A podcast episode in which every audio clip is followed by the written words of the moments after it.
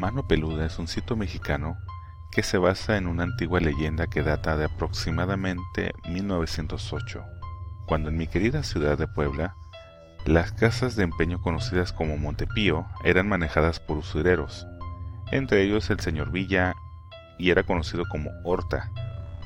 Su característica figura era delineada por una prominente barriga, baja estatura y escaso cabello con mucho vello en la piel.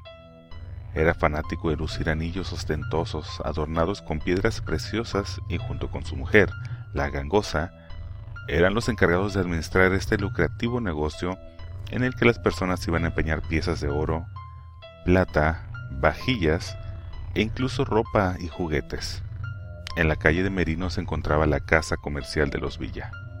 Era popular el odio de los poblanos hacia ese personaje, ya que nunca se le conoció que hiciera una buena obra o que brindara caridad, y era frecuente escuchar a los transeúntes maldecirlo cuando pasaban frente a su negocio exclamando, ojalá se te seque la mano.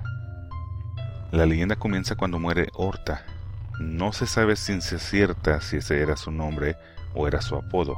La noticia de la mano negra y peluda apareció por primera vez en un pequeño periódico de Puebla llamado El Duende, donde dicho periódico entrevistó al sepulturero que dijo, la mano salía del sepulcro luciendo un gran número de anillos lujosos incrustados con gemas. Siempre ocurría a eso de las once de la noche y una sombra misteriosa atravesaba los gruesos muros alrededor del cementerio de San Francisco.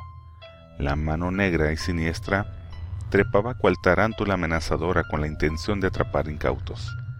Trepar hasta su cara para arrancarle los jugos y descender al cuello ahorcando al pobre para volver después a descansar junto a los demás difuntos. La mano peluda siguió viéndose y se escuchó de ella durante algunos años, hasta que finalmente desapareció en la memoria de los poblanos.